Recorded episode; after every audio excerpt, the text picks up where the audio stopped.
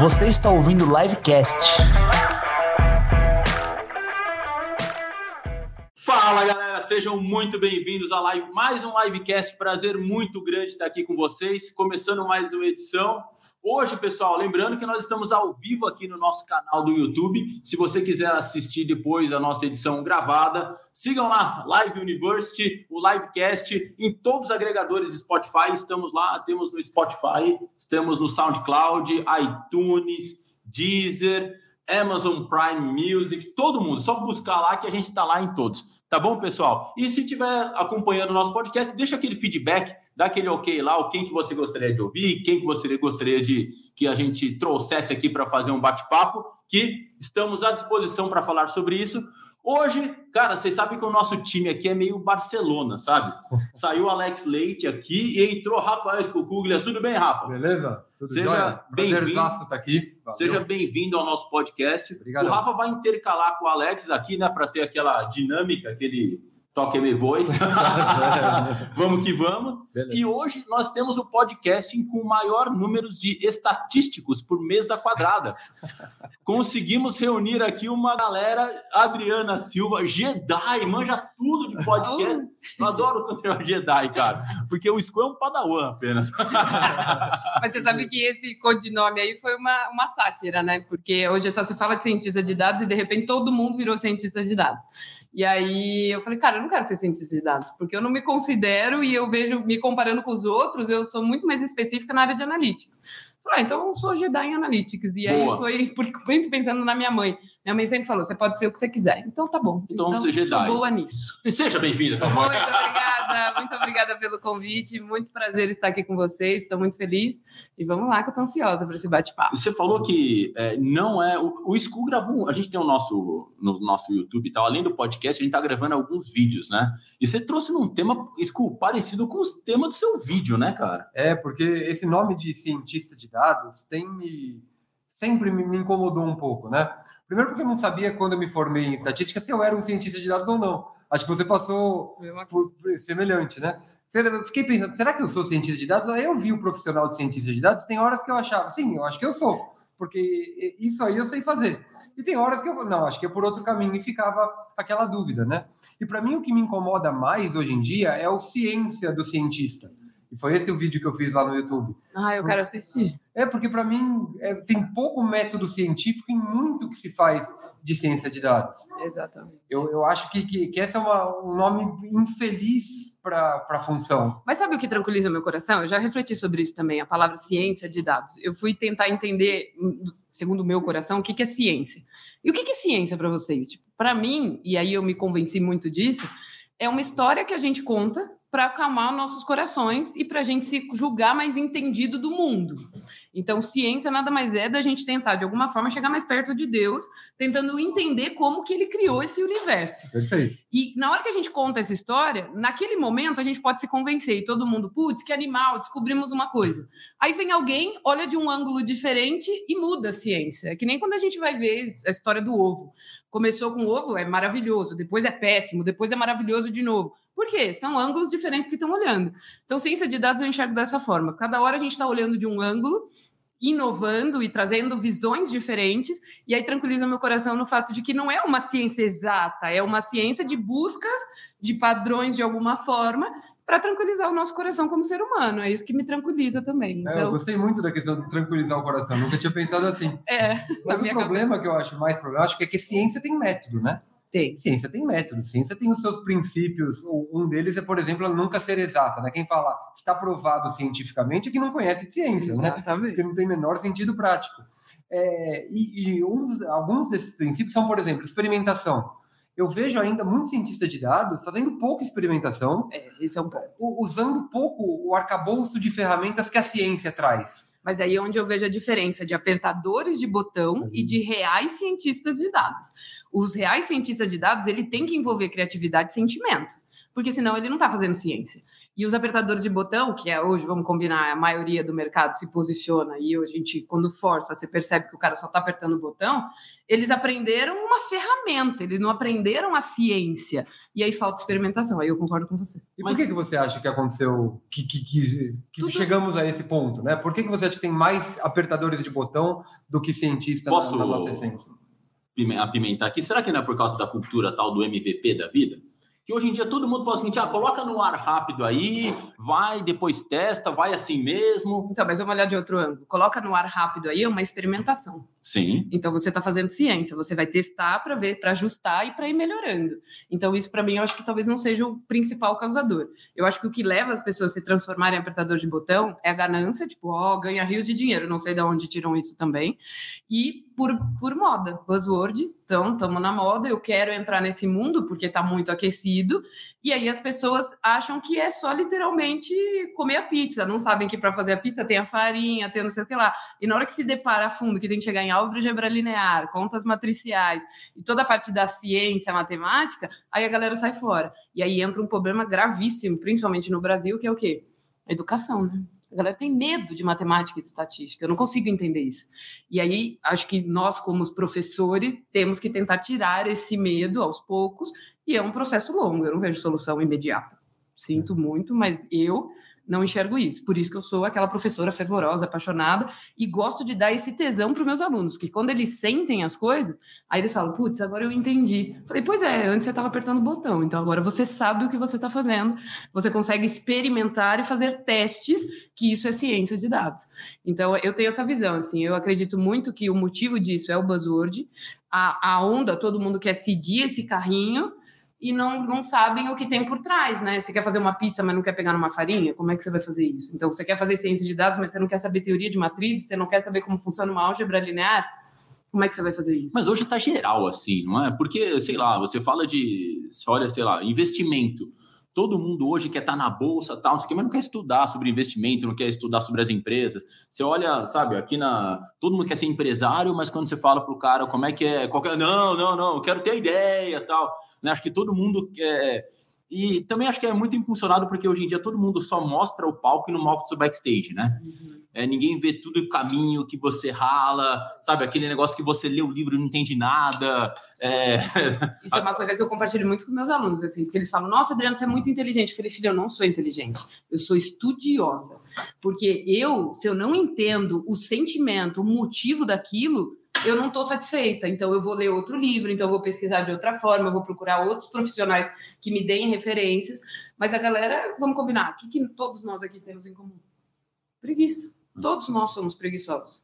Então, se a gente não sana a nossa preguiça para sentar a bunda na cadeira e estudar, cara, você não Mas você gosta desse processo ou você gosta do final? Eu gosto dos dois. Entendi. Porque você sabe que, por exemplo, ó, eu corro, né? Eu comecei a treinar corrida. E eu odeio o processo. Mas eu adoro o final, sabe? Aquele sentimento de, cara, cheguei no final da corrida, terminei, parei o relógio, corri lá os 15 quilômetros, puta, eu adoro isso. Mas o processo de ficar lá uma hora e meia na rua correndo, eu não gosto, entendeu? E eu vejo quando eu estudo, assim, eu comecei a perceber que eu sou um cara muito motivado ao resultado final, sabe? Aquele, sabe aquele negócio de você pegar no seu Trello mover para a coluna do Doni, Pronto. ou daquele check. Puta, eu adoro isso, sabe? Então eu sou muito motivado, então eu tento seguir dessa forma, sabe? Ah, eu vou ler tantos livros por mês, então, puta, eu coloco essa meta, vou atrás tal. Então. Aí é o lance da vida, né? A minha é. cabeça, eu sempre tento atrelar alguma coisa da minha vida. Nada é de graça. Então, por exemplo, você gosta do final da corrida, você tem que pagar por isso, e você paga durante Exato. a corrida. Ciência de dados é a mesma coisa, você tem que pagar para ser um bom profissional. E como você paga? Sentando a bunda e estudando, que nem um louco. E, e, eu gosto de estudar porque eu sou professora, né? Eu acho que eu nasci com isso. Então, durante o meu processo de estudo, eu já estou pensando como vai ser o formato da minha aula, quais são as perguntas que eu tenho que induzir o meu aluno a pensar para ele chegar naquela conclusão sozinho. Então, eu gosto do processo de estudo porque sempre que eu estou estudando, eu estou preparando uma aula. É muito raro eu estudar e não sair com uma aula pronta. Normalmente eu estudo algo, já saio com o material pronto e aí posso aplicar e tal. Então eu sempre tento nessa linha e isso me motiva. Aí eu acredito que cada um tem os seus motivadores. O seu é fazer o check. Então, para você chegar no check, você tem que pagar. Exato. Isso custa, então faça. E aí, eu acho que esse é o pensamento que eu levo em consideração para eu tomar as minhas decisões de estudar. Mas eu adoro estudar, gosto muito. Você é um cara que gosta do Eu processo, gosto, né? eu gosto do processo, eu curto mais o processo do que o final. Pelo, pelo menos, é, O School é Aí muito estranho, é. sabe? Ele foi para Chicago e pagou excesso de bagagem voltando Só agora. livro. De livro. Pode livro, cara? Tô ligado? Lá, lá, vale a pena. Alguns livros valem muito a pena. que eu não acho aqui. Exatamente. E quando acha na Amazon é uma fortuna, né? Outro dia eu comprei um livro de regressão logística que, pelo amor de Deus, 2.500 reais. Eu falei, oxe, tem que gostar muito, né? Se Nossa. fosse lá fora, pagava muito mais barato. Aí acaba pagando excesso de bagagem. acaba Carregando na mão. Mas sabe o que eu acho? Eu acho que é, a imagem que se pintam do caminho é mais tortuosa do que prazerosa. E, E a, a gente tem uma parcela de culpa nisso, né? Porque a gente fala álgebra linear, é, regressão logística, fala termos que, para quem não conhece, fala, nossa, essa montanha é grande para a gente escalar, sabe? É, eu não sei, estou pensando aqui, refletindo o nosso papel enquanto professores, enquanto educadores, de mostrar a beleza que tem por trás do, do estudo e, e o quanto pode ser útil, não para sua profissão lá na semana, mas para você como pessoa, sabe? Você conhecer esses conceitos é melhor para ti enquanto ser humano e não enquanto cientista de dados ou enquanto profissional sentado na frente do computador para apertar um botão no final das Concordo contas. muito com isso. Essa é muito a minha filosofia como professora. E eu fiquei feliz demais de ouvir isso de outro professor. Porque eu acho que realmente a meta de um professor é motivar o aluno a ter tesão naquilo que ele está estudando. E a gente só consegue fazer isso se a gente exercita o cérebro do nosso aluno. E infelizmente hoje as aulas são o quê? Vai na lousa, rabisca, ou nem vai na lousa, vai no PPT, e aí o cara tá viajando e você não engajou o aluno. Eu acho que o papel do professor, cara, é um show que você tá dando ali naquela aula. Então você tem que prender atenção. Se eu sou um baterista, tô tocando e ninguém tá me olhando, o que, que adiantou eu emitir o meu som? É a mesma coisa um professor. Para eu emitir a minha voz, eu tenho que ter gente me ouvindo. Então, por exemplo, hoje que agora todas as aulas são online, minhas aulas, todos os alunos têm que estar com a câmera ligada para eu olhar no rosto deles, para eu poder interagir, para eu ver se ele se perdeu, eu cutucar para ele voltar e prestar atenção na aula. E eu falo, eu sou carente, gente, vocês têm que me dar carinho. Eu estou me dedicando a vocês, vocês se dedicam a mim. Isso é uma aula. Aí entra num problema de educação muito forte, né, que nós temos e não é só no Brasil. O que que é sala de aula hoje em dia?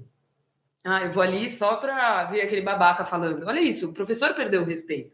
Isso está errado. E isso vem da educação da nossa família. Se eu tiver um filho hoje, meu filho vai aprender que o professor é o mestre e que ele deve seguir ao mestre e ele deve respeitar ao mestre. Hoje em dia, se um filho apronta na escola, o que, que o professor vai? O que, que o, o pai faz? Vai lá na escola e briga com o professor. Tá errado. Tá errado. Ali naquele ambiente, quem manda é o professor. O aluno obedece. Isso chama respeito. Infelizmente, a gente está perdendo coisas educacionais básicas. Esse é o sentimento que eu tenho. E falta o quê? De novo, volta para a educação lá de início, até da família.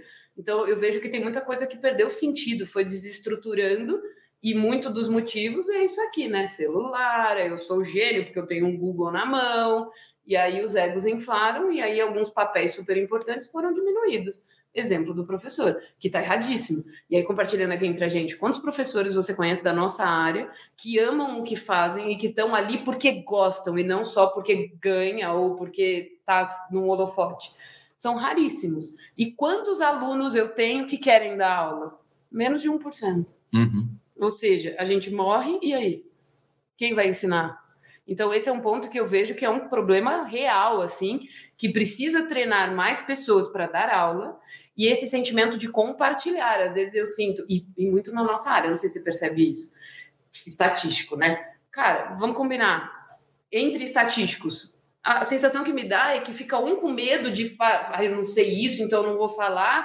O outro que sabe quer mostrar que sabe enche o peito para quebrar o outro. Tá errado. A gente tem que se ajudar. Ninguém é obrigado a saber tudo. E, e, eu, e eu sinto falta isso. Na minha profissão como estatística, trabalhando no Conselho Regional de Estatística, que eu sou conselheira, eu falo para todos eles, eu falo, a gente é ridículo, porque a gente não se ajuda. Faz evento para encontros de estatística. Cadê todo mundo? Por que, que não vão ali se acolher? Vai galera de outras áreas querer aprender com a gente. Olha que curioso. Então, quer dizer, estão invadindo e não vejo problema, eu acho isso ótimo, inclusive, mas, ao mesmo tempo, eu vejo uma desunião da nossa classe. Então, aí eu, eu entro com muita crítica assim, ao profissional, sabe? Falta coletivismo, falta companheirismo, falta compaixão, falta empatia. e educação, que é o básico. Isso falta, infelizmente. Então são coisas que você tá vendo, não tem nada a ver com ciência de É. dados. É, Não. tem nada a ver com- É muito louco, você tá falando, é que eu tava pensando, né? Porque eu tava é, me lembrando que eu, bom, é, eu sempre gostei de matemática, sabe? Sempre, tanto que eu fui programador, a minha começo de, de carreira eu entrei na área, era dev e tal, sempre tive um raciocínio muito lógico e sempre me dei muito bem com isso. Mas eu fico lembrando na escola, assim, como é que era o meu momento anterior, né? Eu tava até falando com o Scu, né, da fórmula de Bhaskara, né? Que eu sei de cabeça a fórmula, né? E eu lembro que eu aprendi a fórmula porque meu professor me contou uma história, né? Ele me falou que a história do Bhaskara era um cara que tinha catapulta, que atirava e não sabia e ele acertava as pedras tal. Porra, aí eu aprendi que a parábola era para usar para calcular o tamanho da tenda do circo tal. Falei, cara, genial, então eu sei isso. Não sei nem porquê, hoje eu não sei calcular uma parábola, mas eu sei para que, que serve, né? Eu achei genial essa história. Mas uma coisa que eu sinto hoje é que tem uma pegada dos professores, principalmente quando a gente entra, eu tô falando aqui na live do nosso nível de MBA, no nível executivo, né? É, eu sinto que na live, quando a gente entra com aquele professor que traz um conteúdo, principalmente, eu não estou criticando o conteúdo acadêmico, né? Eu, eu respeito muito, mas eu acho que aquele professor que traz um conteúdo de eu sei, sabe? Eu vim mostrar para vocês o conteúdo, onde aqui, onde ah, nas empresas existe um momento cada vez mais horizontal no sentido de compartilhamento de informações, eu acho que é o que ganha mais, sabe? Eu ganho mais no sentido não financeiro, mas eu ganho mais no sentido de mais é, rica é a aula. Né? E eu sinto que na live, cada vez mais, os professores que conseguem trazer essa horizontalidade no sentido de vamos compartilhar o conhecimento que está na turma inteira com todos nós, é o que consegue realmente se destacar. Isso que você falou de, porra, eu quero todo mundo com a câmera aberta. Eu me lembro que aconteceu aqui na live no começo da pandemia, principalmente porque nós já tínhamos a nossa plataforma lá que a gente usava, o GoBrant, usa ainda o GoBrant e tal. O que aconteceu é que os alunos não estavam prontos para aula online. Ninguém queria, existia um puta preconceito, né? Lembra que eu falava, ah, também você se formou online? Como se, tipo, Mas Beleza. aí eu enxergo uma diferença, né? Existe um online e existe um online ao vivo, né? Isso. Aí é uma aula. mas o nosso era ao vivo e existia preconceito mesmo assim. Até na, na venda, né? Pessoal, Mas quanto que é mais barato a aula online na hora? Mas como assim online é o mesmo? Mas é a mesma aula, né? Hoje a sociedade aceita melhor essa realidade, porque é a mesma aula ao vivo, o mesmo professor, o mesmo material, os mesmos alunos, é a mesma aula. E eu acho que a galera aprendeu a aula, sabe? Antigamente eu lembro que a gente falava, pessoal, abra a câmera. Ah, mas eu não posso, eu posso estar lavando louça. Ah, mas eu tô no carro. Hoje acontece direto, né? Ou não sei o quê. Você pode falar com a gente, ah, não posso, tô dirigindo. Poxa, sério que você pagou MBA, tá estudando com a gente, ao invés de se dedicar lá na frente, você tá indo, sabe, dirigindo e tal. Eu até entendo momento de pandemia tal, mas tem muita gente que mesmo fora da pandemia, eu acho que poderia ter um senso de urgência um pouco maior, não é? E eu acho que de respeito de novo, né? Pô, eu tô pagando. É o que eu falo para os meus alunos. Se você tá pagando um curso meu, você não tá só pagando, eu vou te cobrar. Você tá pagando, mas você tá vendendo a alma. Eu brinco com todo É um mundo. compromisso, né? Você tá vendendo a alma pro capeta, porque eu vou encher seu saco. Você vai entregar os trabalhos. Se você chegar atrasado na aula, eu vou brigar com você. Será que a Letícia Inhãs é assim? Porque ela falou, professora Adriana manda muito. Aí, já deve me conhecer, então já sabe, porque todo mundo que me conhece sabe que eu sou brava, ao mesmo tempo eu tenho um super coração, mas respeito em primeiro lugar. Então, é, cara, se, se, se tem um compromisso comigo, assuma esse compromisso. Se você não está disposto a vender sua alma pro capeta por um período do curso, não faça. O seu dinheiro jogado fora é minha irritação. Eu não quero o seu dinheiro, eu quero o seu cérebro. Se você quer que eu eduque seu cérebro para esse pensamento, então você tem que se dedicar a mim.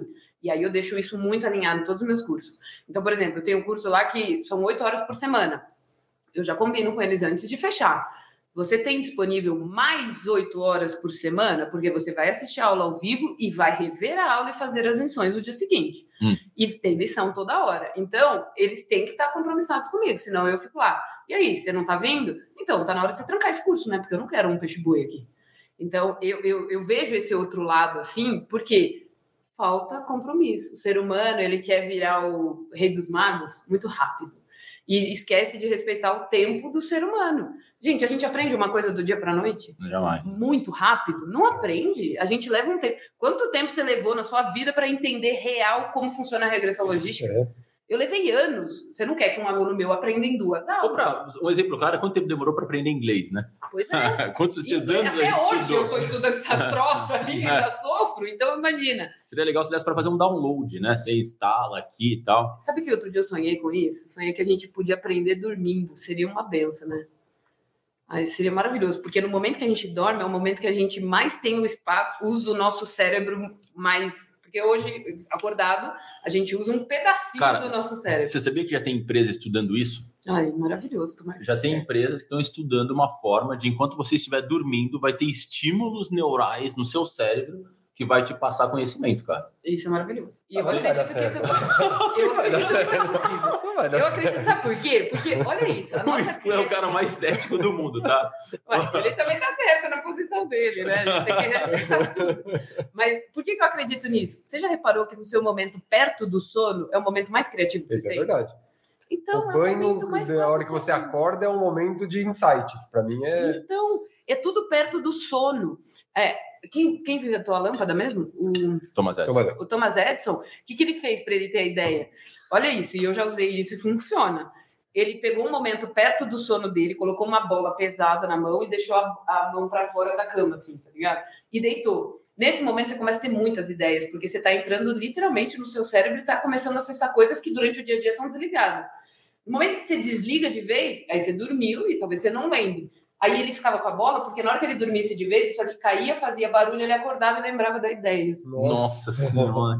E eu usei esse método para ter uma ideia de uma apresentação que eu tinha para fazer e foi super efetivo. Então eu acho que é um negócio que é possível, por isso que eu acredito nisso. Não sei como, acredito muito que essa empresa vai ter essa capacidade. Eu não tenho, mas acho maravilhosa essa ideia. E como é que você caiu? É, estatística juntou com o lado de negócios, juntou com o lado de tecnologia. Como é que ficou essa doideira aqui até se tornar um Jedi? Aí eu vou atrelar junto a nossa experiência ali. Quando a gente Ó, se temos forma- três fãs de Star Wars aqui, tá? Na mesa. Ô, Podemos então- migrar a conversa e falar de Mandalorian daqui pra frente, não tem problema. Você sabe que no meu curso lá a gente fez uma propaganda, né? Que era o. Eles tinham que sair do zero no jogo, padawanzinho, e aí cada disciplina que eles fazem é um negocinho que eles andam para chegar no Jedi lá embaixo. Então, todas as disciplinas, uma baita de uma jornada, né? É, Esqueci o que A, você su- falou. a a sua jornada para se tornar. Esse-. É, essa daí. Muito bem. É, eu, quando fiz estatística, não sei se você já compartilhou, né? Esse mesmo sentimento, que a gente se forma e parece que o que, que eu vou ser da minha vida, né? O que, que, que vai acontecer dali? E a gente começa a trabalhar, e aí vem onde eu acredito que eu nasci com a bunda para a lua mesmo. Porque eu comecei a fazer estatística e o meu sonho era trabalhar no SAS, que é uma empresa de software. Uhum. E por que, que era meu sonho trabalhar no SAS? Primeiro porque o cara que foi fazer uma palestra do SAS lá na empresa, lá na, na escola, na universidade, ele falou que tinha MMs de graça. Aí eu falei, "Meu Deus, eu preciso trabalhar nesse lugar. velho." Eu imaginava aqueles tubos gigantes, mentira, eram uns potinhos, mas era de graça, então tava bom, né? Eu falei que eu preciso trabalhar nesse lugar. E aí, quando você vai estudando mais estatística, você vai vendo que, na minha época, quem desenvolvia tudo era o SAS. É. Ele criava muito conteúdo e ele era o pioneiro.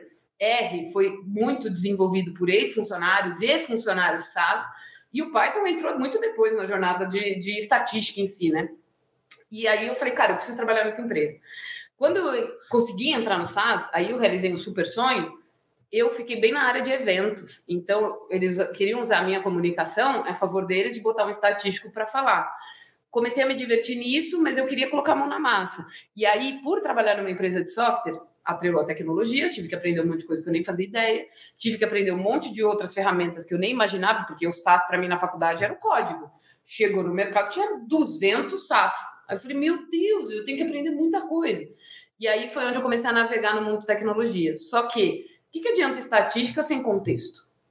Uhum. Fazer uma conta, gente, qualquer calculadora faz. O, que que, o resultado significa o quê? E aí eu comecei a perceber que se eu não trabalhasse, entender o que aquilo significava, eu não ia ter valor. E aí foi onde eu comecei a me aprofundar entender contextos, que é negócios, para eu conseguir ser sensual para alguém. Porque se eu não falo a linguagem dele, ele nunca vai me entender. E eu acho que esse insight eu percebi no meu segundo ano de faculdade, quando eu fazia estágio, e eu fiz um box plot Aí eu olhei para ele ali, que ele tem domínio do Paraná. Plot, claro, claro. Gráfico, eu chamo esse gráfico gráfico de Deus. Eu acho que Deus desceu na Terra, Nossa, ensinou perfeito, a gente a fazer o box plot e voltou. E ninguém usa gráfico. o box plot na vida. E é o melhor gráfico do mundo. Ei, pessoal aí tá, Pedrão, sabe o que é um box plot aí, cara? Eu te ensino, se você quiser, eu te ensino aí, tem uma lousa, eu te ensino é um box plot. É um gráfico de Deus. E aí eu fiz um box plot e na hora que eu mostrei os pontinhos lá, os outliers, e falei quem eram os clientes, que era um estudo relacionado aos clientes, o olho do cara brilhou tanto. Eu estava no meu segundo ano de faculdade, eu tinha 18 anos de idade. Eu olhei e falei assim: se eu consigo fazer isso com um homem com 18 anos, o que, que eu vou fazer quando eu tiver formado? Segura, segura.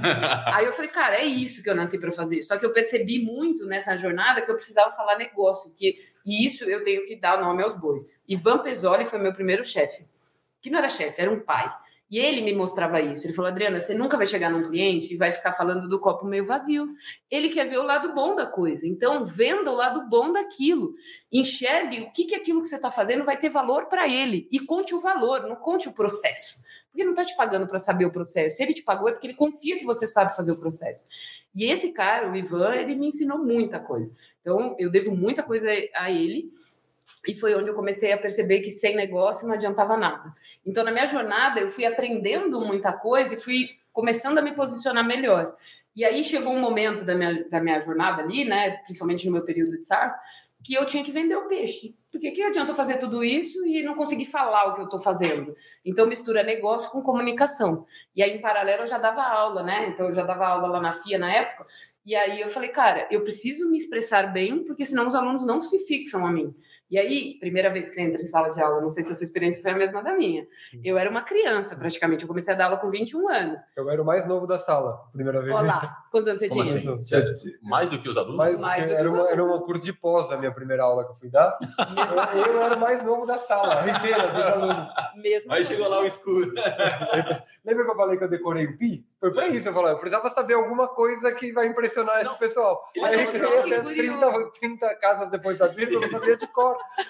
Eu dava um jeito de encaixar, o pessoal falava, nossa, acho que eu tenho que respeitar. Ela demorou 30 casos depois da vida. Mas é, você acredita que eu tinha essa mesma sensação? Porque eu chegava na sala e ainda mulher, né? Ainda tem uma Sim. diferença, Uhum. porque a maioria era homem e muito mais velhos do que eu. Aí teve um que falou assim: mas o que, que essa pirralha veio dar aula aqui?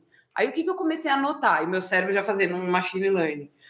Quando eu ia de salto e de óculos, eles me respeitavam mais. Então, o que, que eu fazia? A primeira aula de toda a turma nova, eu ia de salto, que eu odeio usar salto, ia de óculos. Eles me respeitavam horrores. Na aula seguinte, eu já ia mendigona, porque eu sou moleca, velho. Eu vou de tênis, eu só tô aqui pra te ensinar, não tô aqui pra ficar fazendo beleza.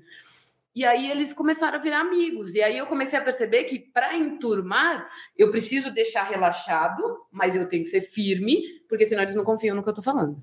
Então, eu fui aprendendo. Então, toda a minha experiência, isso eu aprendi muito na minha experiência lá na, na FIA. Cara, eu comecei a co- colocar padrão. Primeira aula. Ah, é a primeira vez que eu vou ver essa turma? Beleza, lá vou eu de salto. Aí, eu nunca vou esquecer isso. Teve um dia que eu cheguei na sala, levei um rola, mas um rola. Um Nossa. rola mas um tombo terrível. E era a primeira aula da turma, então ninguém se conhecia. Acharam que eu era aluna. E o coordenador do curso estava falando na frente. Então, eu, para respeitá-lo, sentei como se fosse aluna. E a galera rachando o bico da minha cara, mas rachando. o Quando bico. você levantou, o povo olhou. Quando ele falou, vem aqui então, a professora vai dar aula para você. Na hora que eu levantei, o menino que mais riu, ele já se enfiou debaixo da cadeira. Pronto. Eu falei, você tá lascado na minha mão, querida. Já tem uma DP aqui pra Tá arrastar. minha Já marquei. E, e aí, o que, que eu faço, né? Esses alunos que são mais espontâneos, eu pego para quê? Porque ele ajuda a animar a turma. Então, eu uso ele de exemplo, eu faço brincadeiras, e aí eu vou tentando soltar os demais. Mas eu já recebi, por exemplo, feedback, Adriana, eu tenho um pavor quando você me faz uma pergunta. Falei, mas então tá na hora de você treinar isso, né? Porque qualquer um te fazer uma pergunta e entrar nesse pavor todo, treina comigo, que você tá em sala de aula, não tem problema você ficar nervoso.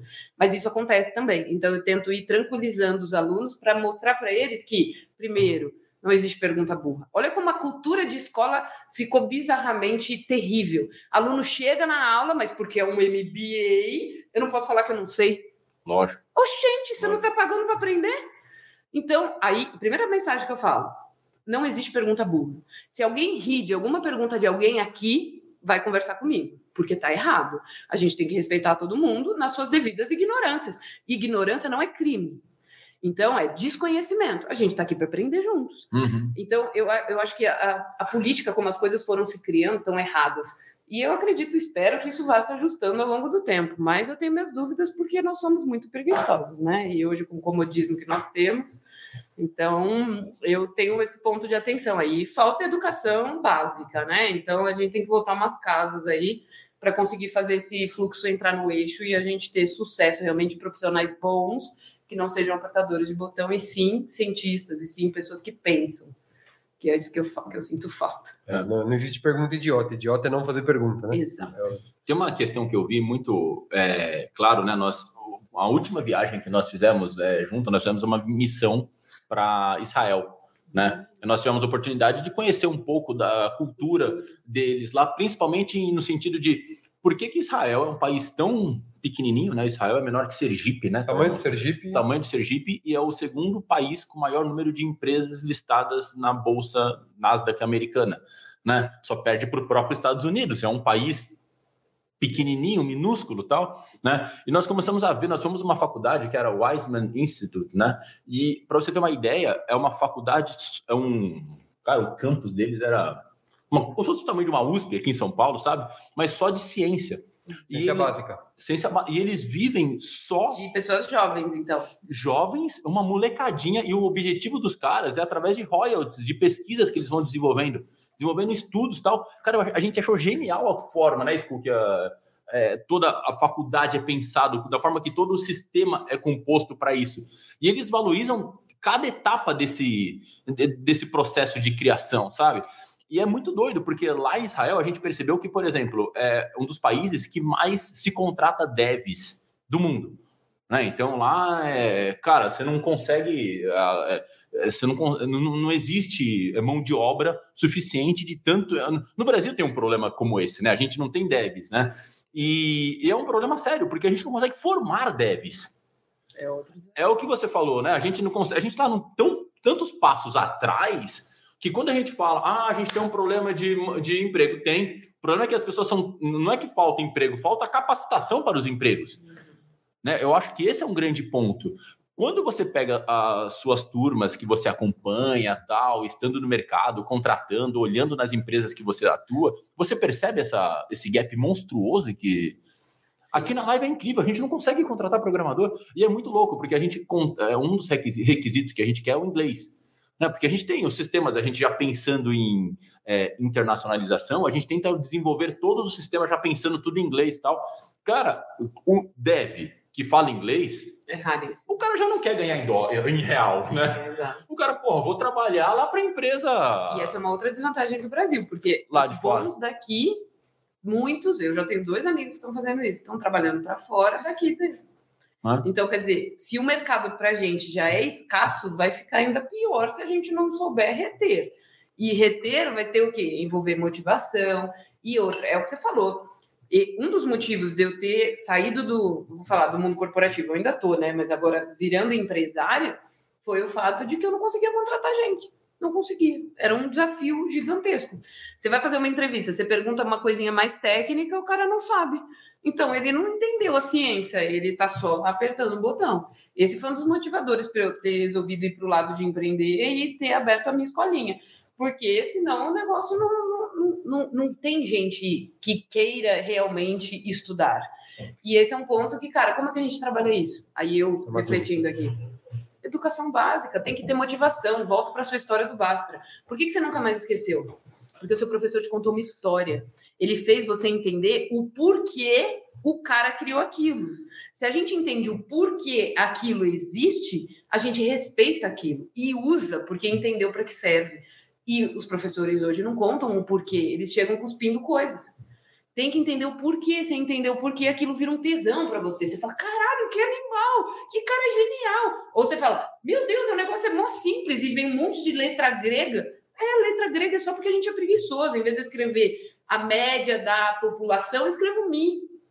É só para economizar a minha escrita. E às vezes o que eu sinto é que os alunos têm dificuldade disso, sabe? Tipo, falta história. É, o exemplo que você deu do Bhaskara, o, o, o, até a ponte, né? Que você falou do circo e tal. Por que, que a ponte tem aquele formato? Porque estudaram um ovo, que é de Deus, e a gente descobriu que o ovo é muito resistente quando ele está exatamente reto. vamos fazer no mesmo formato, porque vai ser super resistente também. Então, falta história. E aí, alguns profissionais que eu vejo que são assim, não sei se vocês conhecem o Museu da Matemática. Tem do Richelli? O Richelli, esse cara, ele conta história. Por isso que ele é um bom professor. É. Então, o que eu aprendi também é que para eu ser uma boa professora, eu sou- tenho que ser uma boa contadora de histórias.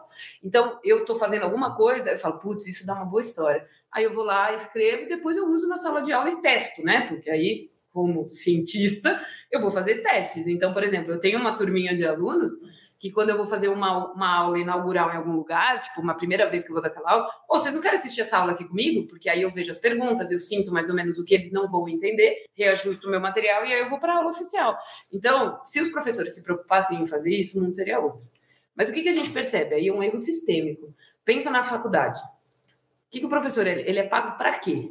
Ele não é pago para dar aula, ele é pago para publicar e ele é pago para fazer hora de sala de aula. Ele não é pago para te ensinar, ele não é pago para te dar tesão, Ele não tem um skinny game, né? entendeu? Nenhum, né? E aí, o que, que você faz com o aluno no momento que você faz isso? Eu vejo um trabalho voluntário que eu faço. Tem um trabalho voluntário que chama Data Revolution, modelando o cientista de dados para o mercado. O que, que é a proposta desse trabalho voluntário? Primeiro, eu saio pedindo dinheiro para Deus e o mundo, então agora eu vou pedir dinheiro para vocês também, quando eu for rolar um próximo. Ah, vamos Que é no projeto. Que é o quê? Juntei o dinheiro, eu preciso de mais ou menos uns 15 mil reais para cada evento. Por que esse dinheiro? Porque eu dou comida para os alunos, para eles ficarem comigo o tempo inteiro. Então, são quatro dias, é um bootcamp, são quatro dias, aonde eu faço eles sentirem as medidas. Então, aqueles alunos que estão quase desistindo do curso porque não estão entendendo por que estão aprendendo aquilo, depois que faz o bootcamp, vem me agradecer Você faz aonde esse evento? Ó, a gente já fez. É um, é um evento recente, né? Dois anos antes da pandemia foi quando a gente começou, entrou pandemia, tivemos que parar. A gente já fez na Unesp, a gente já fez na. Como chama? O FMT e na UFPE, lá na Paraíba.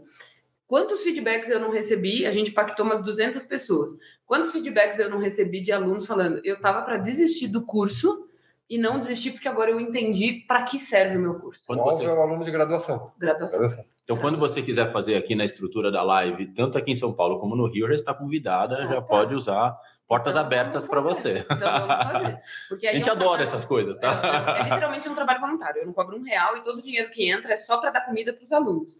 Aí o que, que eu faço? Eu faço eles assistirem um filme, eu faço eles verem um filme com um olhar diferente, tem que ter papel e caneta para você anotar os números que eu vou te perguntar, damos pipoquinha, deixa eles relaxados, aí vem com umas atividades dinâmicas. Lembra aquela dinâmica que eu fiz no evento lá, do- dos joguinhos?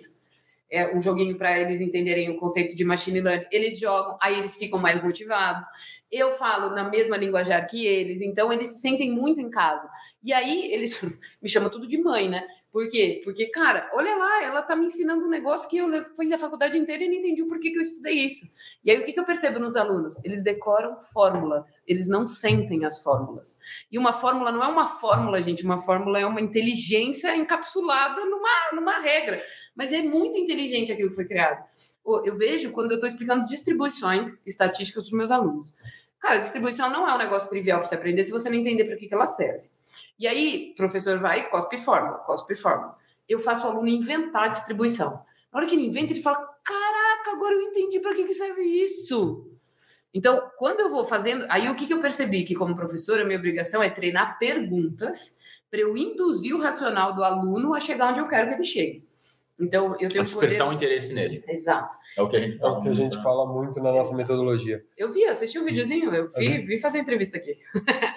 e Não, eu, eu tem que voltar a dar mais aulas aqui urgentemente.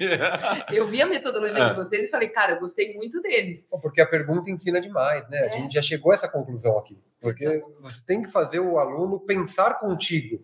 E não supor que você está falando, ele está absorvendo do outro lado, né? E a pergunta é um gatilho para que essa relação aconteça. Exatamente. Então, por exemplo, eu faço o aluno inventar a distribuição binomial. Hum. Leva uma hora. Mas em uma hora o cara inventar uma distribuição, ele sai com o peito cheio. Caralho, eu sou muito foda. É isso que é uma aula. É o aluno Uhum. sair dali feliz. Então, é, é, o que eu percebo é que as coisas não estão andando do jeito que deveriam andar, né? E, infelizmente, mas tomara que essas coisas vão mudando. Eu incentivo muito e eu fomento muito os meus alunos. Vocês não querem vir dar aula, vocês não querem testar, porque a gente precisa de mais professores. E hoje, infelizmente, nós somos raros, né? Agora, o quanto o outro lado, Adriana, tá, é, acaba deturpando isso? Do outro lado, o que eu digo, o lado empresarial, assim. Desculpa, É. é. meu despertador. realmente. você me contando a história do, do Boxplot, eu lembrei, a minha experiência foi nossa, muito parecida, assim, porque eu também gostava do gráfico e eu trabalhava, enquanto eu estava me formando, eu trabalhava com consultoria em, estatística. E uma vez eu fiz determinada análise que era um, um boxplot. E eu fiz o boxplot maravilhoso, fui apresentar para o executivo da empresa, meu cliente, não vou dizer o nome aqui por razões óbvias, né? Porque o que o cliente falou, Rafael, eu entendi, mas não tem como transformar isso numa pizza, no, no, no gráfico de pizza. Eu quis morrer por dentro, mas aquilo me, me fez pensar o quanto é, a o outro lado está demandando de fato a real ciência de dados, a real estatística, a real o que seja, analítica, o que seja. Porque uma vez que eu me recuso a fazer uma análise porque é, não é uma distribuição normal, precisa ser uma distribuição normal, e eu falo, ó, isso não é uma distribuição normal, então eu não posso fazer uma regressão, por exemplo, tem que ajustar os dados. E outro lado, não, faz aí, porque a gente precisa entregar isso amanhã. O quanto é, é, nós, profissionais de estatística, em geral, estamos nos subvertendo a essa lógica e, e, e dançando conforme essa música para poder fazer parte dela, sabe? É, eu tenho um pouco de ansiedade nessa no que o mercado demanda da gente, se a gente deve ser fiel ao que a gente aprendeu ou não, a gente deve se adequar a essa realidade. O que você acha desse tipo de pensamento? O meu pensamento sobre isso é um negócio que eu já refleti bastante sobre isso, né? Porque realmente a nossa teoria ela carrega alguns pressupostos, né? Que são super importantes de quando você entende para que, que eles estão ali, né? E aí, quando entrou machine learning, não sei se você teve essa mesma sensação, que nem tipo uma regressão logística. Quando você está fazendo para generalizar alguns dos pressupostos, regressão linear que tem mais pressupostos, você acaba tipo deixando passar. Por quê? Porque agora eu estou treinando em outras bases, né? O princípio de treinamento, validação e teste. Mas enfim, é, o que, que eu sinto? O mercado ele é ignorante de análise. Um lado bom da pandemia foi isso. Pelo menos agora a população sabe o que é um gráfico.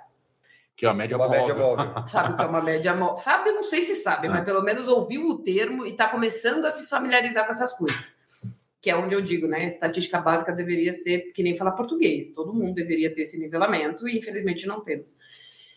Com a pandemia, eu acredito que as pessoas agora estão começando a entender um pouco mais de que a ciência ela tem que ser respeitada, porque estamos vendo esse lance das vacinas e todo o restante. Mas o que, que eu percebo? O mercado tem pressa, como todo mundo tem pressa. Só que se a gente, nerd, não souber traduzir as coisas que a gente faz de uma forma lúdica, ninguém vai aceitar o que a gente faz. E vai querer sempre o mais simples, porque meu cérebro é capaz de entender.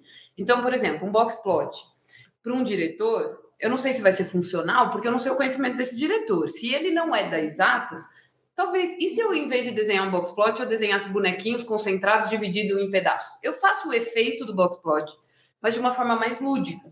Então, eu acredito muito que está na nossa missão em tentar traduzir de forma lúdica o que a gente faz nerdmente. Mas eu sou contra pular coisas.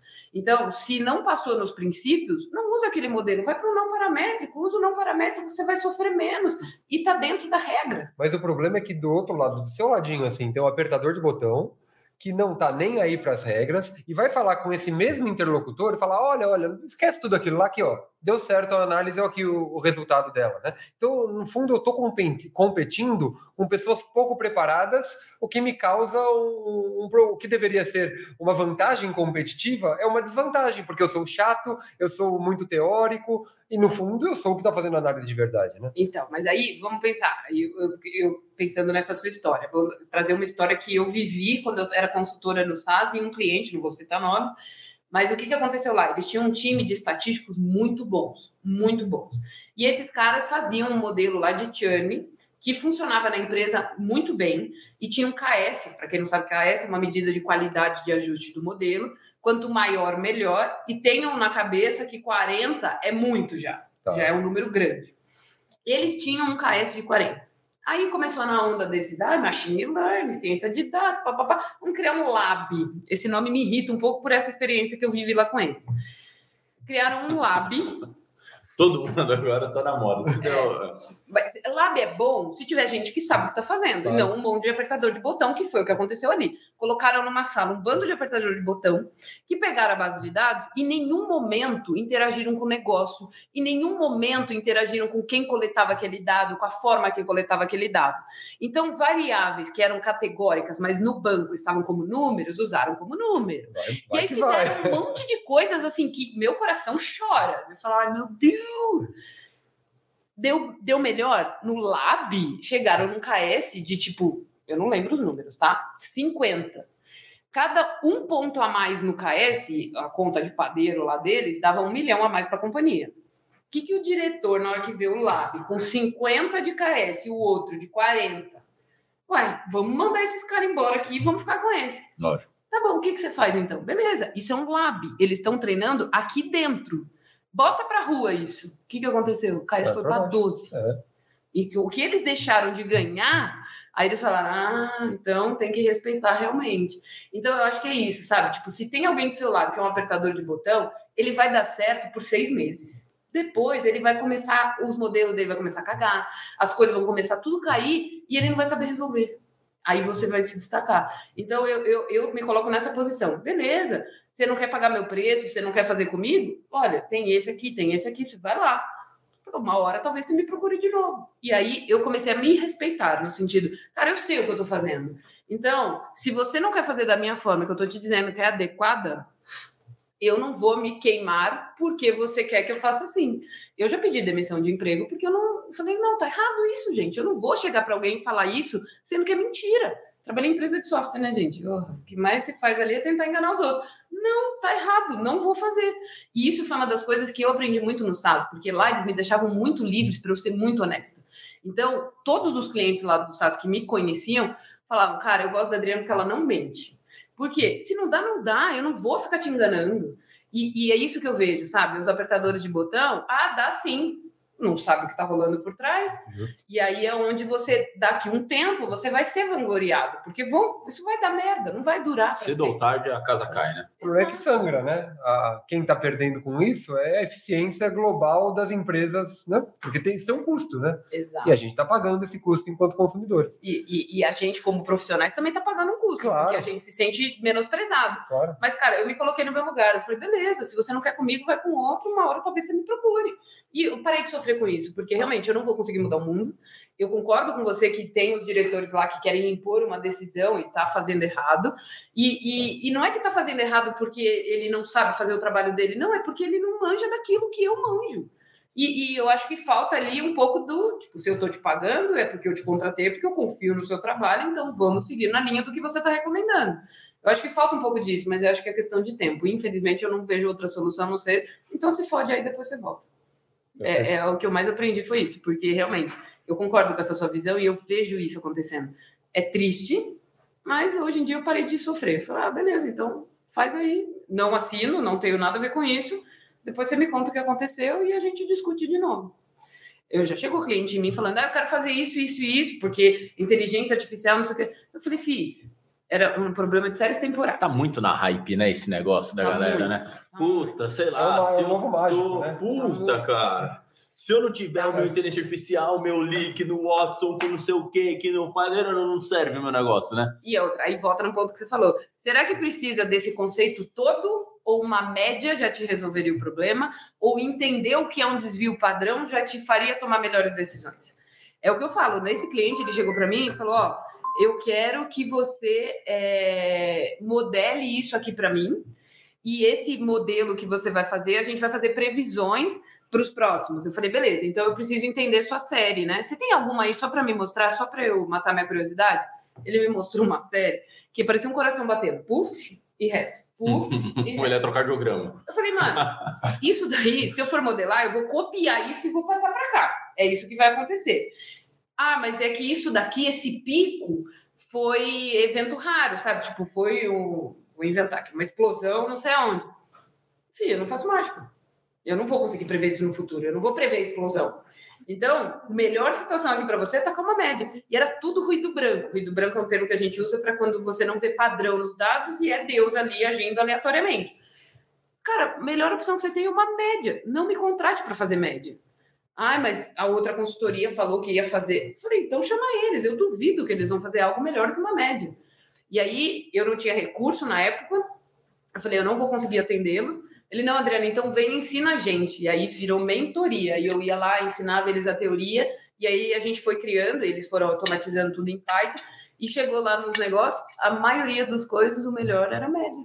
Eu falei, gente, mas é óbvio, olha o desenho, isso daqui é ruído branco. É que as pessoas não entendem os termos, mas é aleatório, é jogar uma moeda, então não tem como eu prever isso.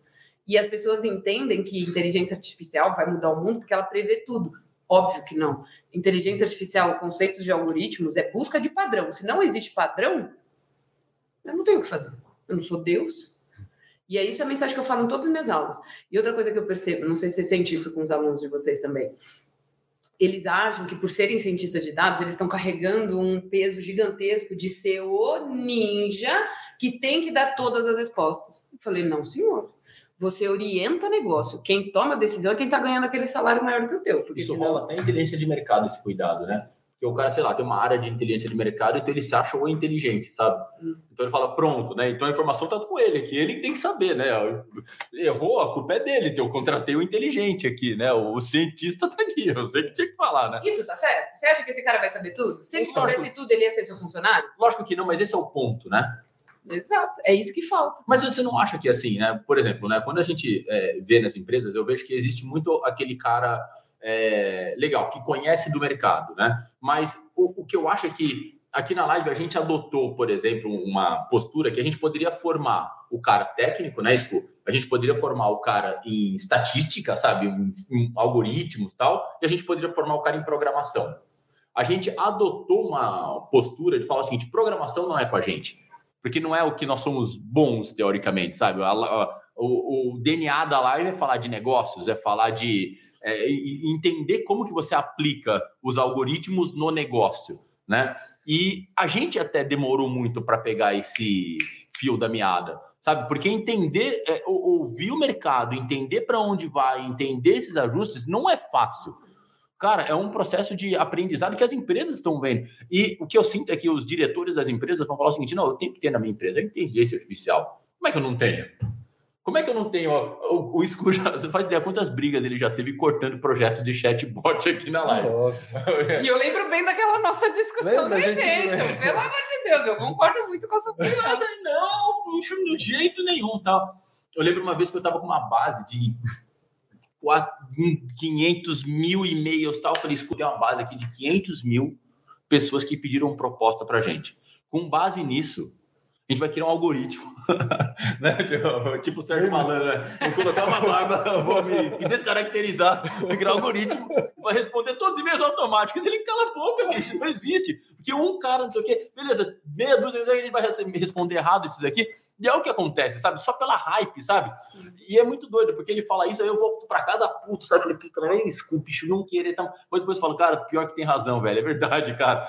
Mas é duro aceitar, né? Mas então, aí o que me consola, né? Sempre eu tentando acalmar meu coração. O que me consola é de que a gente está num momento muito de aprendizado. Tanto nós como os professores, tanto os alunos, tanto o mercado, tanto os diretores, tanto todo mundo. E o que, que eu percebo? Eles vão para o Vale do Silício e aí vendem um sonho ali sem entrar na caixinha.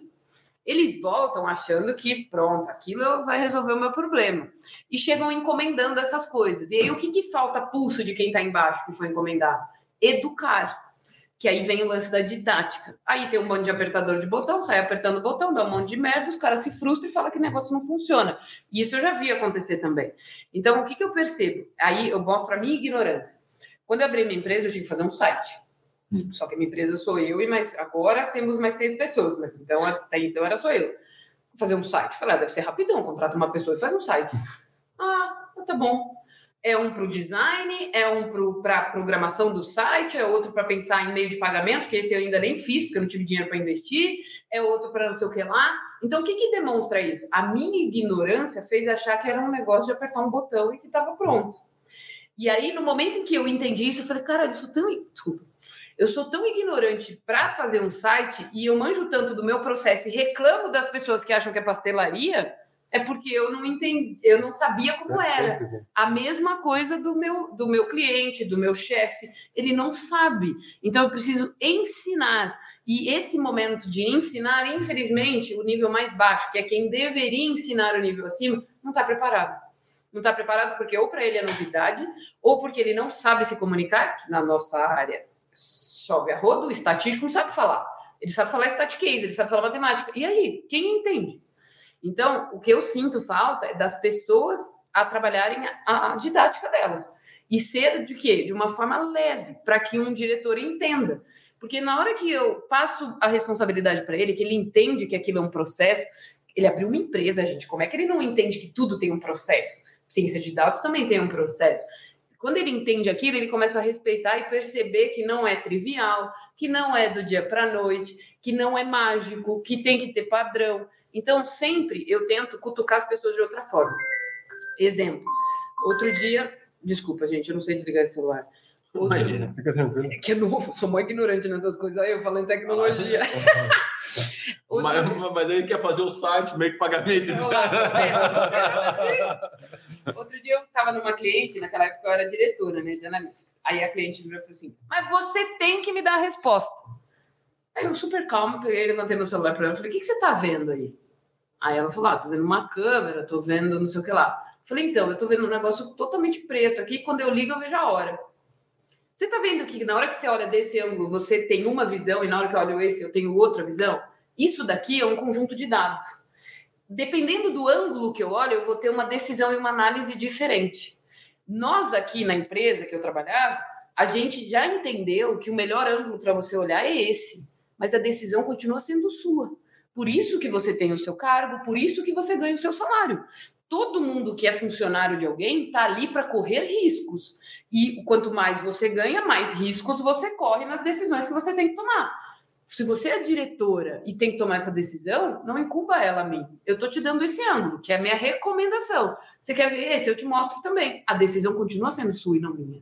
Eu não tenho a resposta. Porque se eu tivesse a resposta, eu não estaria aqui nem você aí, né? Eu já estaria na praia. Aí o cliente começa a entender. Essa mulher hoje me respeita loucamente. Porque ela entendeu que eu não faço mágica. E isso vem da onde? Vem da ignorância, da falta de conhecimento do que, que é o nosso mundo. A mesma coisa eu com o site. A minha ignorância fez eu pensar que era uma pessoa e dois minutos estava pronto. Ah, filho, foram meses e vários profissionais, não um só. Então, eu acho que o que falta é educar o mercado sobre o que é as coisas. E aí pode cutucar os caras de cima, os caras que não conhecem. Vai pegar alguma coisa para você entender pelo menos o processo, entender o fluxo e respeitar isso. Porque não é assim, não está pronto. Quanto tempo a gente leva para fazer um modelo que preste? Um monte. Um monte. Por que, que eu vou querer fazer isso em dois minutos, apertar dois botões e tá pronto? E você acha que a inteligência artificial, de fato, assim, sabe, do jeito que as coisas estão caminhando, do jeito que a gente vê que as empresas estão fazendo? Porque eu me lembro que eu sou muito fã de, bom, eu vi que você não usa Apple, mas eu sou muito fã de Apple, tá? Então eu sou Eu da- tinha Apple, mas Sou- quebrei aí eu mais barato. sou daqueles lá tal. E eu me lembro há um tempo atrás que eu vi que, olha, a Apple tá contratando não sei quantas pessoas e a base é inteligência artificial. Eu falei, cara, puta, de verdade, mano, será que tem tudo isso? Pra quê que entrar tal? E o Sco é muito cético, né? Você vê que toda hora que ele fala, é, mas isso aí, vê lá, né?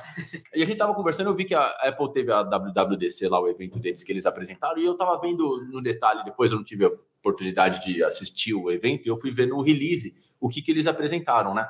Aí eu vi que eles apresentaram, sei lá, um sistema que você. Novidades, né? Então você vai estar falando num FaceTime, ele vai isolar o áudio da sua voz. Se tiver um aspirador atrás de você, ele vai isolar o aspirador. Né? Colocar um negócio que você vai estar com o iPhone no bolso, ele vai ver que se você estiver andando meio bêbado, ele vai falar: senta porque você não está bem, você pode cair. Eu comecei a perceber que todos os lançamentos que é, sabe, não tem mais o que inovar, sabe? É Apple, mas esse é tudo, tudo- cara, a foto é boa, a ligação é boa, o WhatsApp funciona, nenhum, e eles estão tentando inovar através desses recursos de inteligência artificial, machine learning, entender o seu comportamento cada vez mais, né? E é muito doido. Eu estava vendo uma pesquisa que um, acho que era o Wall Street Journal, eles estavam pegando aquele é, beisebol, sabe? O, é, os jogos de beisebol são extremamente monótonos, né? São parecidos assim, né? Para quem assiste e gosta de beisebol, mas eles são parecidos assim, né? O conceito do jogo, né? E eles estão criando um processo que o jornal estava escrevendo 80% dos releases sobre os jogos só, só com um robô. O robô estava escrevendo um release do jogo e colocaram para tentar descobrir qual o robô escreveu e ninguém descobriu, sabe? Falou, poxa, será que a gente vai entrar no mundo mesmo? Você acha isso, isso capaz, cara, de, sei lá, olha, o release da partida de futebol vai ser, cara, um robô, o, o robô vai assistir escrevendo, vai ter um humano, um jornalista escrevendo. Eu acho que tecnologicamente pode até chegar. Mas vai ser um mundo chato, né? Um mundo sem criatividade, um mundo mais do mesmo, em que eu uso os modelos, como a Adriana falou, né? É uma repetição de padrões. Então, se eu ponho uma máquina para aprender padrões do que quer que seja, eu posso até chegar e ele aprender a fazer aquilo. Mas vai ser aquele, aquele mesmo estilo para sempre, sabe? É um mundo mais chato, eu acho. Acho que é um caminho mecanicista, assim, ó, que, que eu não gostaria de viver num mundo assim, sabe? Sabe o que eu fico pensando quando você falou isso? Eu concordo com a sua fala, 100%. E é uma verdade. Eu já vi falando que a inteligência artificial é criativa.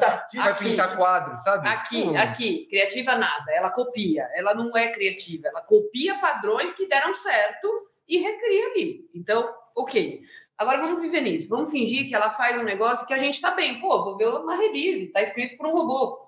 O que, que vai acontecer com a gente? Eu fico pensando, e aí eu lembro que eu fiz uma apresentação num evento que eu esqueci o nome agora, e aí, lá na apresentação, eu coloquei para eles, eu falei assim, eu acredito muito que essas coisas vão acontecer. E vai demorar um tempinho, mas vão acontecer.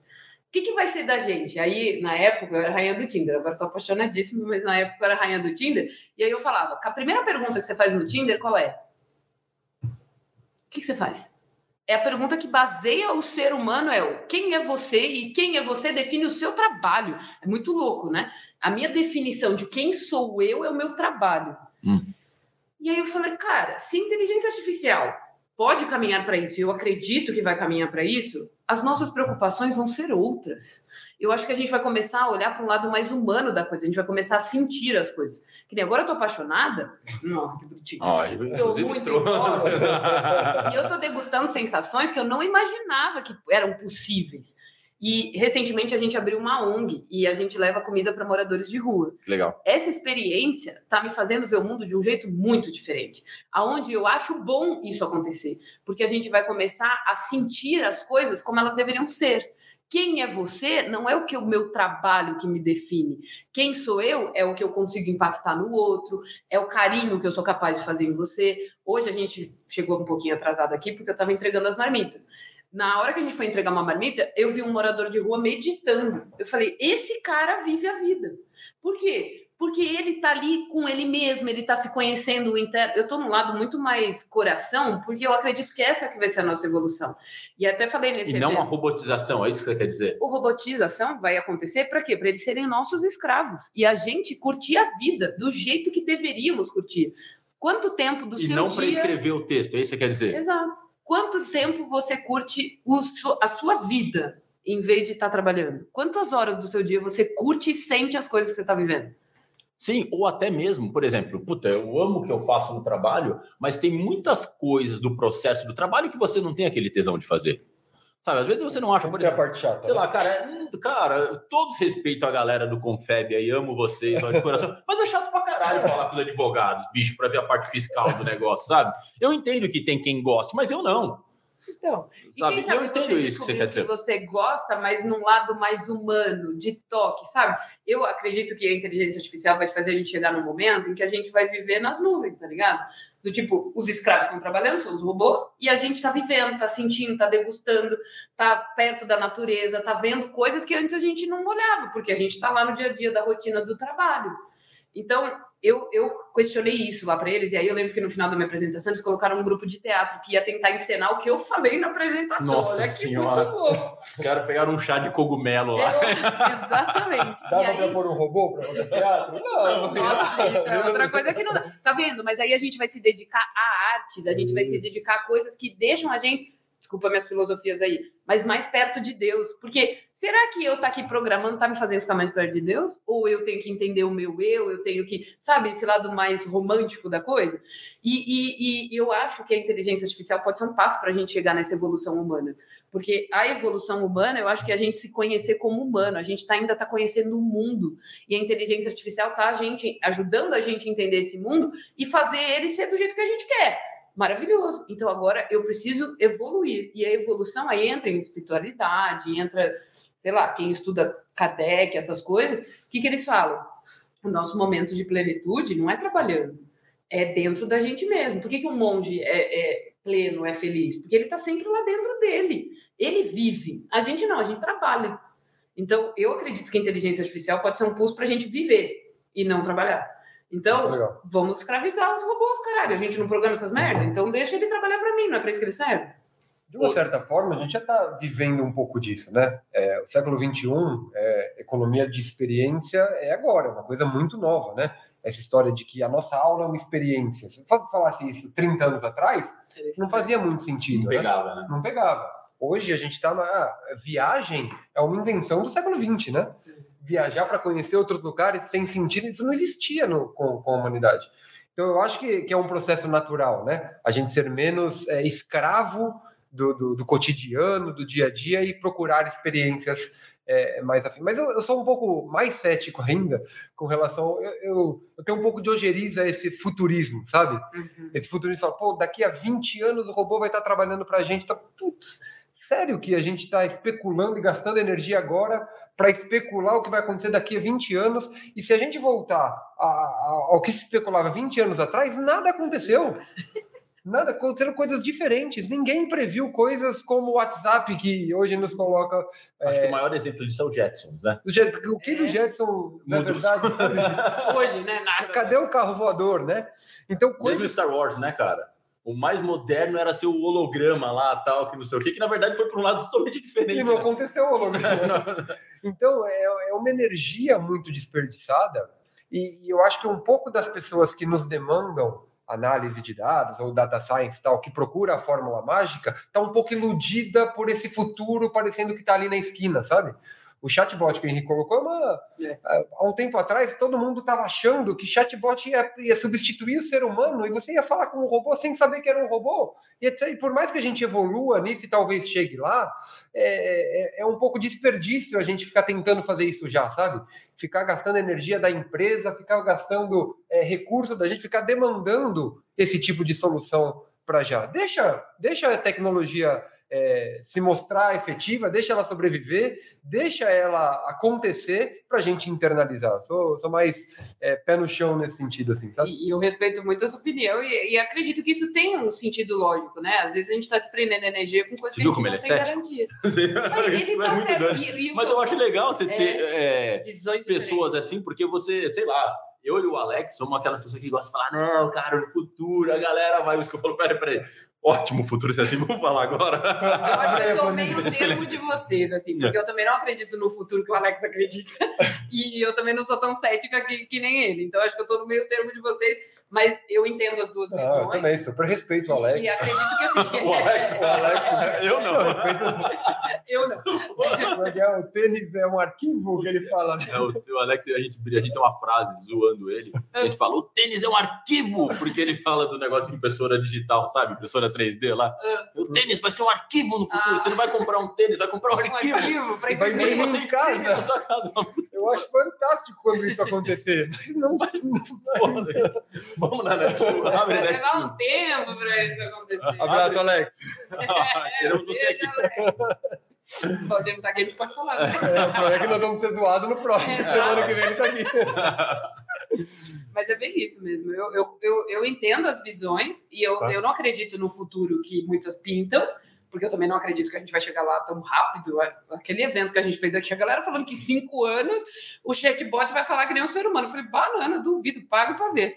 Pago para ver. Mas por quê? Porque a gente é nerd, né? A gente tem essa resistência do tipo, cara, eu sei como esse negócio funciona aqui atrás, mas eu- por que que eu me coloco no meio termo de vocês? Porque às vezes eu me questiono, será que eu que não estou enxergando uma coisa, que alguém já enxergou e que tem um racional lógico para aquilo acontecer, e às vezes eu que sou ignorante? Então, nesse Muito sentido, eu me coloco no meio de vocês, porque eu não, não quero ser a futurística viajada, porque eu não acredito muito nisso, mas também não quero ser aquela do tipo, não é possível. Às vezes eu que não estou vendo essa possibilidade. Legal. E aí, nessa posição, eu entendo que, cara, fomento. Quando eu vejo um aluno com uma ideia brilhante, porque como eu faço perguntas, eles às vezes vêm com umas ideias, eu falo, caralho, ninguém nunca pensou nisso. Estuda isso aí, filho. Vai fazer o seu mestrado, seu doutorado nisso, e quem sabe você não foi um cara que criou algo. Aí eu paro pra pensar, falei, tá vendo? Eu nunca pensei por esse ângulo. Por que, que esse cara pensou assim? O cérebro dele é maquinado de outro jeito, que é genial. Por isso que nós somos um monte de gente. Essa é a né? graça da Essa é a história. beleza do- Exato, essa é, É a sensualidade do negócio, né? Bom, a gente fez o nosso evento de Data Science, foi há dois anos atrás, né, que você participou. Pedrão, coloca na tela aqui o que vai rolar agora. Você vai participar de novo com a gente aqui, dia 26 e 27 de julho. E como é que você vê a importância de a gente, por exemplo, eu sei que nesses eventos, assim, não só o nosso, mas outros, é, eu acredito que é um, exerce um papel fundamental da gente ouvir o mercado. Sabe, é o momento da gente ver as coisas que a gente acha que é legal, momento de entender o que é viagem, ou o chatbot, sabe, eu duvido tal. E eu acho que esse tipo de arena é fundamental a gente estar tá próximo, sabe? É algo que na live a gente de fato acredita muito, incentiva muito a participação, porque ali a gente vai ver quem eu discordo, quem eu concordo, quem eu quero ouvir mais, quem eu quero seguir para entender o que esse cara está propondo, quem eu acho que, cara, é o viagem demais ou cético demais.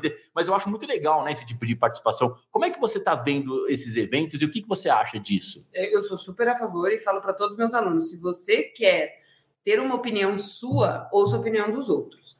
Porque ninguém é, é, é o que é sozinho. Todo mundo cresceu com algum mentor. Ninguém foi, ah, eu sou prodígio sozinho. Não.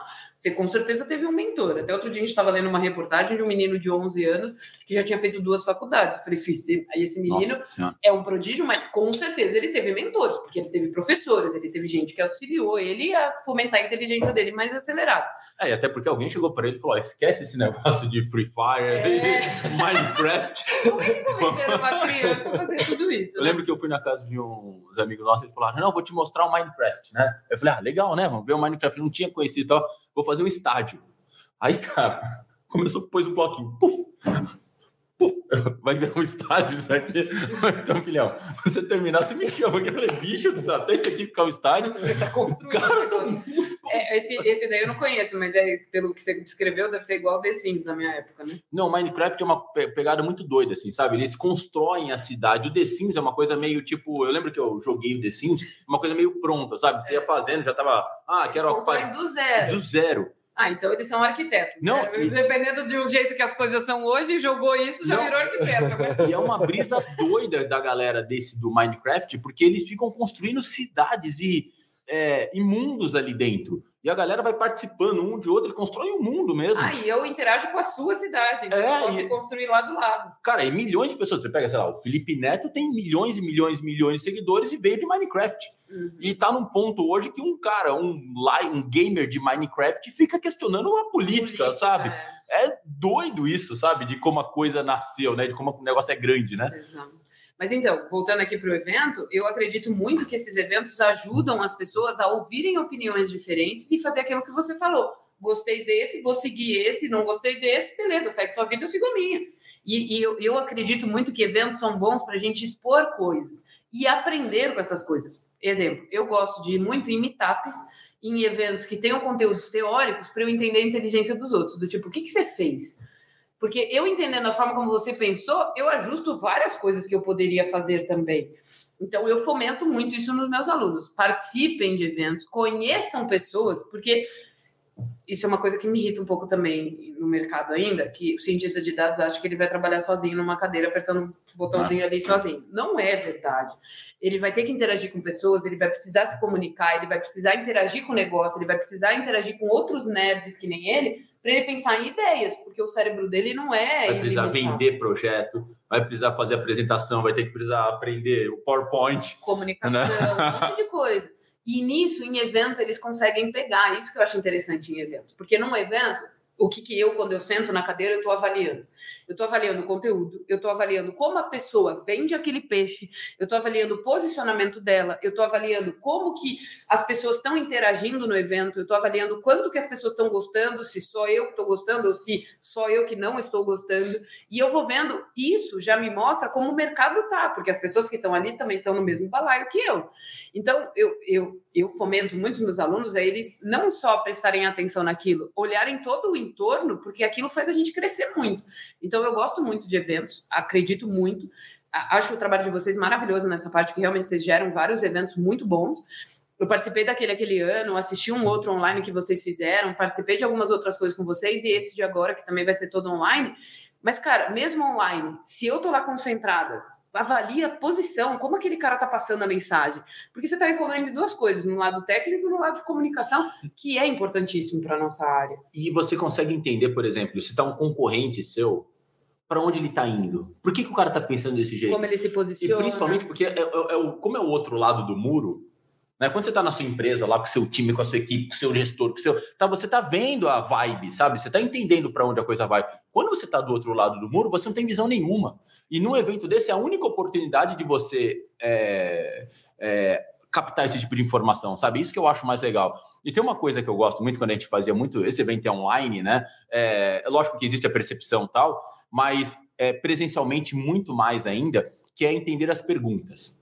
Porque quando o cara sai, antes do palco dele sair do palco, as perguntas do público para ele, você começa a entender quais são os pontos que a galera tá querendo mais conhecimento. Sabe, esse era um ponto que eu gostava de observar. Falo, puta, cara, era aqui. Olha no ponto, sabe? Olha onde, independente do que ele focou na apresentação, olha o que a galera queria ouvir. Sabe, eu acho que é aqui você conhece o mercado, sabe? Você sai do seu, sabe, sai da sua casinha, literalmente, sabe? Sai da sua empresa, do seu é, sua fortaleza aqui e ouve o mundo, sabe? Então, por isso que eu, a gente tenta trazer muito. Então, para a gente, esses eventos é muito como uma forma de tentar. Eu costumo brincar que é hora de sacudir mesmo, sabe? Vamos lá, vamos ouvir, vamos entender e tal, porque é onde a gente aprende muito. É, isso é uma coisa que eu gosto muito no Alex, porque o que o Alex faz? Ele sempre vai ser o do contra. É incrível como ele é bom nisso. É. Por quê? Porque ele quer gerar discussão e isso é, é inteligentíssimo. E é quase na pessoa, tá? ele quer fazer isso por quê? Porque isso, vamos pensar, analisando de fora. Se eu vejo duas pessoas discutindo com visões diferentes, que é muito que ele tenta causar sempre, né? Eu já reparei isso nele. Ele sempre vai colocar três pessoas para discutir, sendo que talvez as três tenham cada uma uma opinião completamente distinta. Por quê? É exatamente o que você falou. Os outros vão começar a ver o mundo de três ângulos e eu vou ajustar no que faz mais sentido para mim. Mas ver a confusão, ou seja, ver as perguntas, ver esse sentimento, faz com que a gente veja o mundo mais na amplitude, não só naquela opinião fechada e certinha, né? Porque o mundo não é de uma pessoa só. É, gente. A gente faz esse cuidado. Quando a gente tem os debates, a gente procura já, faz uma entrevista com os palestrantes antes para tentar entender qual os posicionamentos divergentes para colocar nos debates. Porque senão fica um debate, todo mundo é, é, é beleza, próximo, é, é, é, é ótimo, tá bom. Então combinado todo mundo. E uma coisa que a gente tenta fazer até como preparação é trazer quais temas polêmicos e a gente faz pesquisas antes. Então a gente faz uma pesquisa sobre o tema.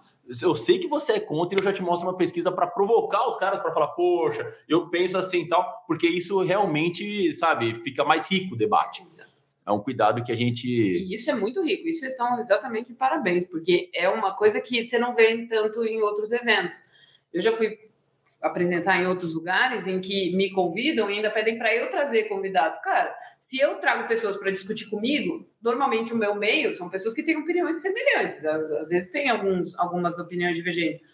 Mas qual vai ser a riqueza daquilo? Vai ser todo mundo concordando um com o outro. E isso daí traz riqueza. Eu concordo muito com isso. Acho que faz todo sentido. Você sabe que teve uma vez que eu fiz uma viagem junto com o Richard e a gente foi visitar várias universidades americanas. Então a gente visitou MIT, visitamos NYU, visitamos Columbia e fomos visitando vários é, professores, né? Porque a gente visitou professores de tecnologia, de supply chain e tal, de diversas áreas.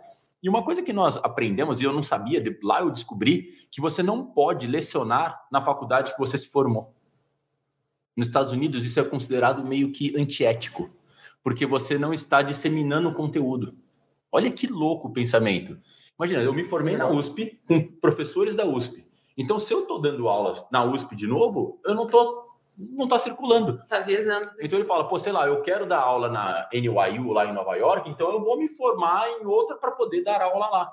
Por isso que nos Estados Unidos é tão comum, mas tão comum essa enxurrada de professores indianos, tunisianos, chineses tal, porque veio de uma visão diferente. As universidades querem e têm, e têm esse tipo de cultura. Eu achei genial isso. Genial isso. Genial, adorei, eu sabe? apaixonada aqui, faz todo sentido. Por quê? Porque você não fica carregando aquela sementinha eterna de, de família, né? Porque vira uma família. É? Se, eu, se eu sou aluna daquele professor, admiro aquele professor, eu vou ser uma cópia daquele professor. É. E aí eu vou manter aquilo dentro da universidade? Não, vamos fazer outras cópias em outros lugares. E, gente, isso é dominar o mundo, isso é, é genial. E eu não entendi na hora que eu tava com o professor que ele me contou isso, eu não entendi na hora, porque eu falei, acho que meu inglês rateou aqui. Eu falei, peraí, peraí, peraí, peraí. Você não dá. Mas aí quando ele começou a me contar, ele começou a falar de uma forma tão óbvia. Sabe, como é que você não sabe disso? Depois que eu me liguei, cara, caiu a ficha, eu falei, caralho, pode crer, mano, faz total sentido. Aí eu falei, isso é por isso, isso ele é. Aí a gente ficou conversando a, nossa visita pelo campus todo, tal, não sei o que, foi muito nessa linha, sabe? E eu achei genial, sabe? Essa ideia de você realmente compartilhar informação dentro das universidades, pensando no sistema, não pensando no indivíduo. Porque às vezes aquele cara é um puta professor e resolveria o problema da minha universidade. Mas não, vamos compartilhar. Isso é genial mesmo, realmente, eu não sabia disso. É muito legal, né? Muito legal. Agora dá um mini spoiler da sua palestra no, no evento.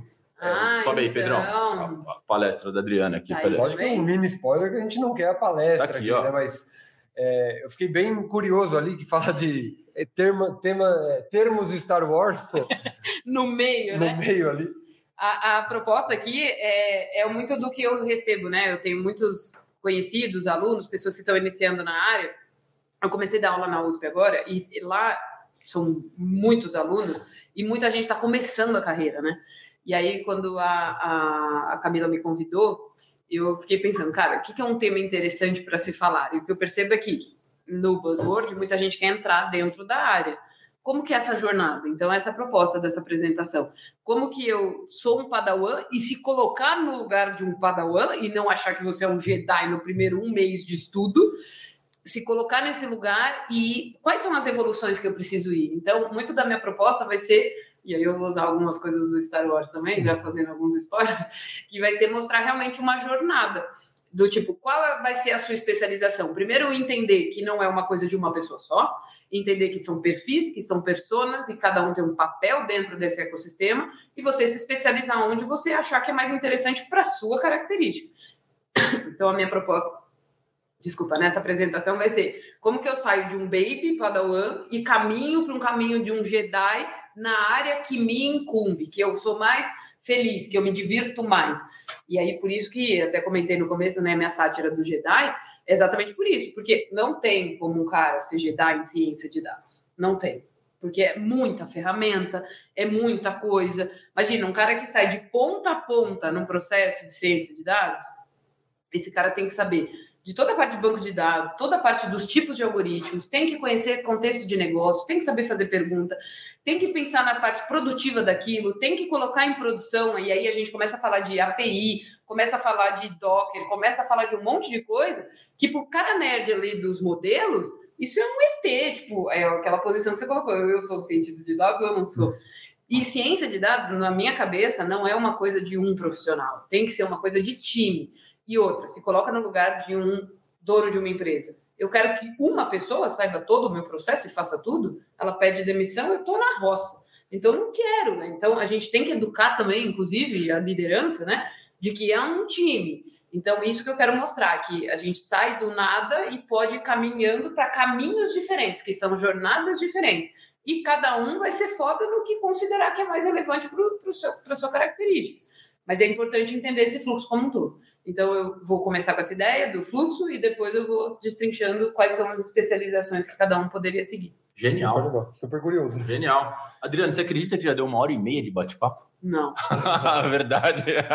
vocês são bons de papo. né? Quatro e meio mesmo. Já Não, você vê, e olha, conseguimos aqui uma passo voando o tempo com estatística, inclusive. Você vê, olha lá, pessoal. Falamos até do Boxplot. Falamos do box plot, falamos de regressão.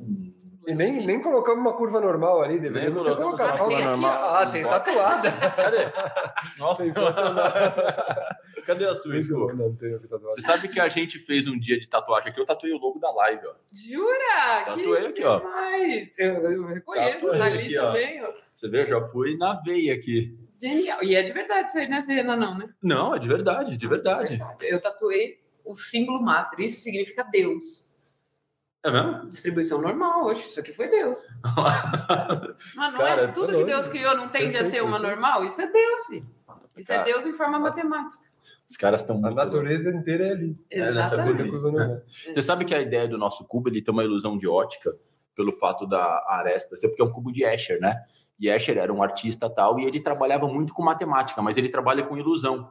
E quando a gente pensou no cubo, foi uma ideia meio tipo, olha, o mundo corporativo, ele é todo quadradão, é aquela coisa reta, tal. Não, peraí.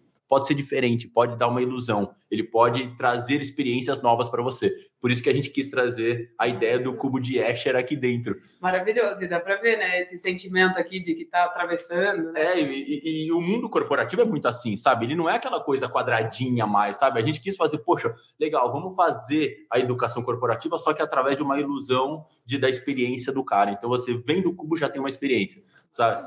E aí tem o cubo de Escher que a gente que é um artista super famoso aí e tal, que a gente que eu gosto muito e a gente pensou em fazer. Maravilhoso. Nunca seria feito por um robô, diga-se de passagem. By the way. Olha ali, ó, olha ali, ó, você tipo, fazendo as lembranças, é, mas é verdade, Cuba. né? Outro dia eu li uma reportagem falando que inteligência artificial estava criando música e criando quadros. Eu falei, gente, sério mesmo que vocês estão falando que, que, que um computador é criativo? Ou, aí me botando na posição do meio ali, né? Ou alguém pensou em algo que eu nunca imaginei que era possível, ou essa galera tá fumando um. Não é possível, porque não, eu não enxergo como que uma inteligência artificial é criativa. Ela encontra padrão, vê o que é mais agradável e copia. É isso que ela faz. Isso é criatividade desde quando? Criatividade é quando você bota a bolinha na boca, vai dormir, pensa numa ideia brilhante que ela nunca pensaria fora de um contexto do zero, né? Então, aí, nesse lado cético aí faz todo sentido, porque eu também não acredito, não. eu também não acredito. Bom, Adriana, obrigado pela sua presença. Eu que agradeço. Valeu mesmo. Voou. Já vamos, a gente pensa depois faz uma segunda edição aqui, porque o papo vai embora Traz o Alex. mesmo. Traz, Traz o Alex. Não, aí o Alex vai ser o do conto. É Sim ou não? Sim ou não? Traz o Alex. Traz Sim o ou não? Alex. Alex, saudade de você.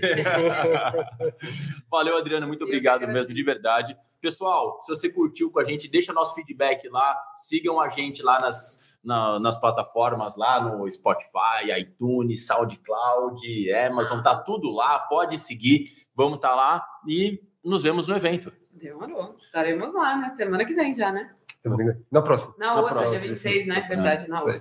Muito Pessoal, valeu, obrigado. Valeu. Até a bom. próxima. Obrigada, gente. Tchau, tchau. Tchau, tchau. Tchau.